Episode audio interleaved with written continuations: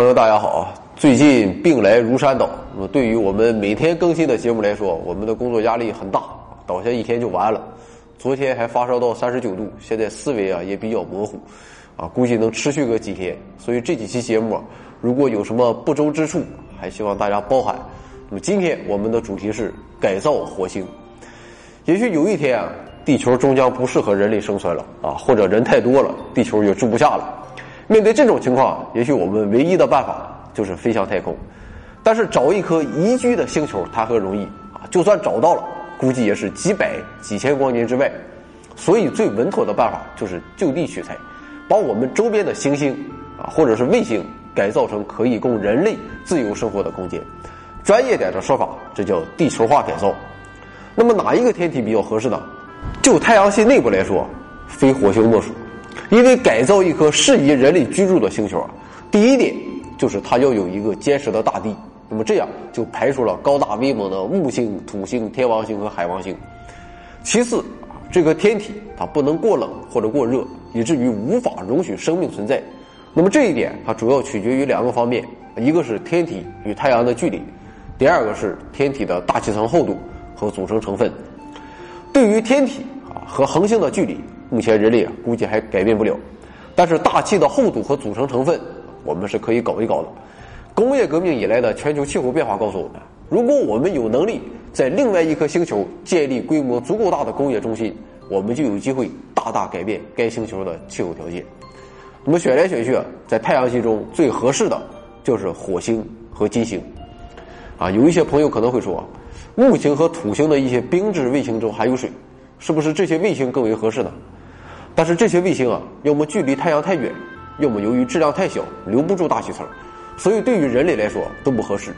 可以说，在太阳系中，除地球以外，金星和火星是最接近于生命区间的两颗行星。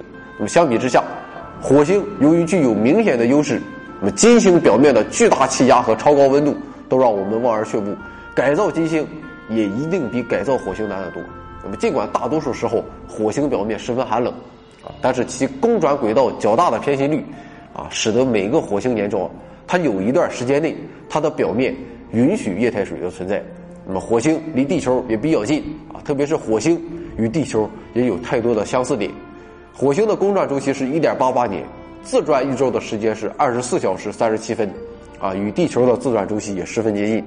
那么火星的自转轴与公转轨道的夹角是24度。这与我们地球的二十三点五度也非常接近。那么现在火星薄薄的大气层中，二氧化碳占据了百分之九十五啊，另外还有微量的氩气和其他气体。那么火星地表的大气压不到地球海平面大气压的百分之一，而且火星上几乎没有自由态的氧气。我们地球上大量的氧气来自地球生物啊，如果不是植物的持续的呼吸过程，持续不断的向大气中释放氧气，我们地球上的氧。也都将以化合物的形态存在。那么，由于火星上没有生命，所以火星大气中就缺少了对生命至关重要的氧气。这也是对火星进行地球化改造的最大难点，让火星大气拥有足够的氧气。至于火星上现在有没有水，那么这还是未知的。但是在火星的历史上，它曾有一段时间拥有足够的大气层，以至于液态水可以在它的表面自由流淌。现在啊，要想让火星变得适合居住啊，就需要完成两大任务。第一个就是把火星的平均温度提升到水的冰点以上；第二个是增加并维持大气中的氧气含量，使其达到足够供人类呼吸的程度。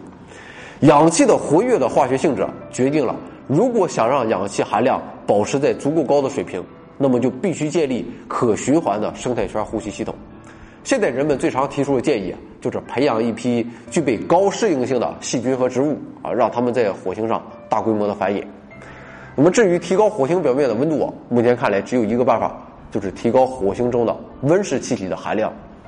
现在火星大气中啊已经有现成的二氧化碳储备，那么我们还需要补充多少二氧化碳呢？通过考察目前火星的温室效应水平啊，现在可以得出一个大致的答案。目前，火星因为温室效应导致的气温上升幅度大约是五开尔文。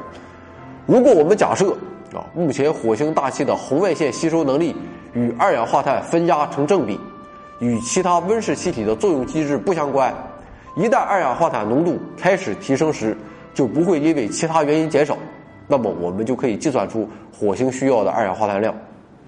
首先，我们要知道一个事实啊，就是气温升高的幅度，并不与大气吸热能力成同比例，而是与大气吸热能力的四分之一成正比。也就是说，吸热能力提升百分之一，温度上升幅度大约是百分之零点二五啊。假设我们现在要把火星表面温度提升到一百开尔文，啊，也就是把温室效应的效果提升二十倍，也就是需要把火星大气中的分压提升到这个倍数的四倍，也就是八十倍。那么由于目前的分压水平啊是六百帕，那么将来需要提升到四万八千帕。但是事实啊远没有这么简单，由于一种压力扩散效应的存在，二氧化碳对红外线的吸收能力。还依赖于整个大气的压力水平，以及大气层的垂直高度。虽然火星大气比较稀薄啊，但是它现在比地球大气还要厚。随着火星地表温度的上升，大气层的最大高度也会出现下降。那么这样的话，在改变火星大气成分的同时，它的吸热能力会以非常复杂的形式发生变化。啊，此外，大气总吸热能力并不简单对应于某种气体的分压。那么，当面对较大幅度的温度变化时，我们前面提出的模型也就不再适用了。那么，两位科学家罗伯特·祖柏林和克里斯托弗·麦凯伊，他们俩设计了一个非常复杂的模拟模型。那么，这个模型考虑了火星表面风化层对二氧化碳的吸收能力。他们得出的结论是：如果将火星大气压提升到八万帕，就绝对可以产生足够的加热效果，使火星表面在公转的大部分时间内。保持液态水得以存在的温度。好了，既然可行，那么下一个问题就来了：我们去哪搞这么多二氧化碳？啊，现在去上面建一个超级工厂显然不可能。要想改造火星的大气啊，就是把我们全国的重污染企业搬过去，也是无济于事的。那好在火星两极地区啊，拥有大量的冰冻的二氧化碳，所以多数对火星进行地球化改造的计划，都是从融化火星极地的冰层开始的。那么，要想融化这些冰，一种可行的办法是在冰层上啊铺上颜色较深的材料，改变对太阳光的反射率，然后让阳光完成剩余部分的工作。啊，比如我们可以使用煤灰。嗯，天文学家、科幻小说作家卡尔萨根，他是第一个提出这项建议的人。啊，他还进行了计算。啊，估算的结果是人们大约需要一亿吨类似煤灰的材料。这样才能造成火星两极冰层的大规模融化。后来又有科学家提出，如果在火星极地引爆四颗原子弹，啊，应该能够产生足够的烟灰类物质，达到同样的目的。那么目前我们还不清楚火星极地的二氧化碳够不够把温度提升到我们想要的水平。但是就算达到了，大气中还有这么多的二氧化碳，啊，其实就会产生毒性。事实上，一千帕以上的二氧化碳分压。就已经可以算作是毒气了啊，更别说八万帕了。如果使用其他温室气体呢，比如说甲烷或者水蒸气，那么难度会非常大。由于火星距离太阳更远，人们也就需要更大量的此类气体啊，才能实现与地球相类似的升温效果。尤其是火星上的水资源，肯定不足以产生足够让其表面温度升高的水蒸气。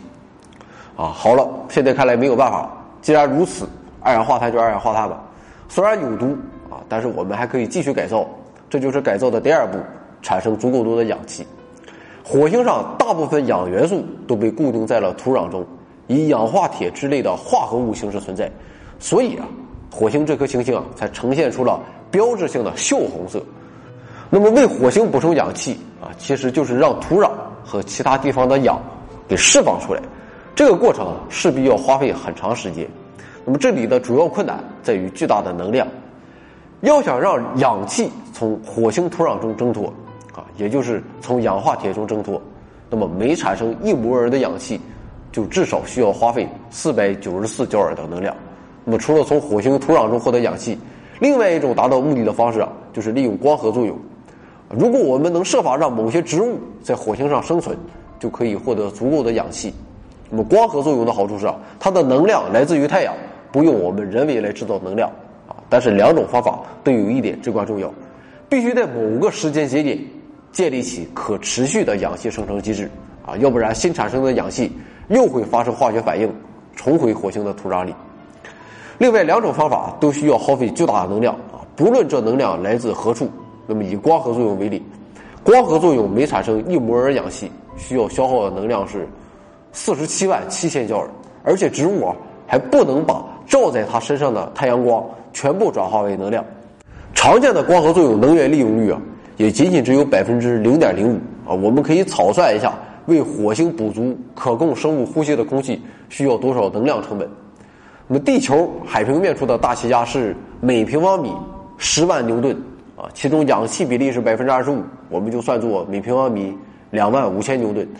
假设我们为火星大气提供的最低限度的氧气浓度是上述水平的百分之十，也就是每平方米两千五百牛顿，那么这就意味着要为每平方米的火星土地提供六百千克氧气。氧气的摩尔质量是每摩尔三十二克。啊，结果就是每平方米需要两万摩尔氧气。火星的半径是地球的三分之一，那么表面积就是地球的九分之一，基本上是十的十三次方平方米。所以需要的氧气总量啊是二乘以十的十七次方摩尔氧气。如果完全依靠光合作用啊，就意味着需要十的二十三次方焦耳的能量成本。如果选用其他化学方法，最终的能量成本也差不多。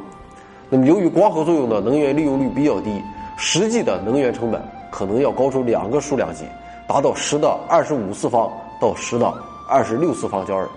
啊，要知道，现在全世界每年的能源消耗也才只有十的二十次方焦耳，为火星供养的能源需求，相当于目前整个地球十万年到一百万年的能耗总和。在目前的技术和能源条件下，这个计划显然不现实。啊，就算现实。我们不人工生产能量，就单纯依靠太阳能量的持续供应，这个计划要花费的时间也很惊人。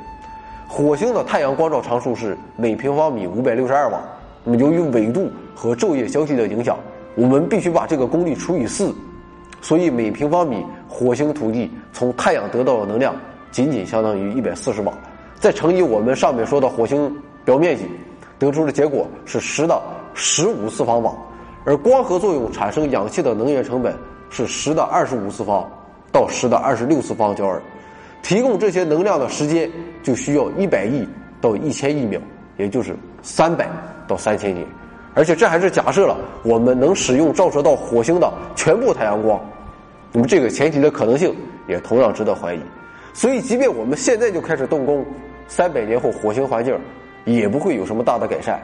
啊，一些科学家说，这一事件说不定要三万年。那么最后一个看问题的角度是改造火星要花多少钱，划算吗？这个问题啊很有意思。即便所有的能源都来自阳光，我们使用能量的过程仍然会产生成本。那么很多科幻小说写到对一颗行星进行地球化改造的时候，都好像简单轻松的不得了，只要往外星丢一批转基因植物啊，然后坐等它们繁殖生长。这颗星球就有了可供人类呼吸的空气，但是事实远没有这么简单。大气成分必须严格均衡的进行改造，以便在行星气候转暖的同时，制造出可供生命呼吸的空气。即便是在地球，我们也才刚刚懂得了保持气温和大气成分稳定的作用机制。那么关于这一点，我们就不具体来算了。结果是啊，即便现在电费降低三个数量级啊，也就是只有现在电价的千分之一。最后的电力成本还是要远超过全球的 GDP 总和，达到三百万亿美元。即便我们十分乐观，一千年就能完成对火星的改造，每年也要支出三千亿美元。所以让国家投资显然不现实。那么让私人和企业投资呢？这就要考虑一个根本问题：对火星进行地球化改造，怎么能赚到钱？那么这一点我们还不知道，因为现在还没有任何东西必须要在火星上建造。然后运回地球来卖钱，甚至在未来也很难有，因为地球和火星之间毕竟有零点五个天文单位之遥远，运输成本也不能不考虑。啊，就算有哪个企业和个人愿意把收益放在几千年后的，所以目前来看，改造火星还很不现实。好在火星就像一张白纸，我们可以从头调配，这也许也是改造火星的简单之处。长篇科学节目《回到二零四九科学脱口秀》每周五更新，科学新闻联播每天更新。屏幕下方的二维码，左侧是微信的，右侧是微博的，名字都是《回到二零四九》，不要搞混了哦。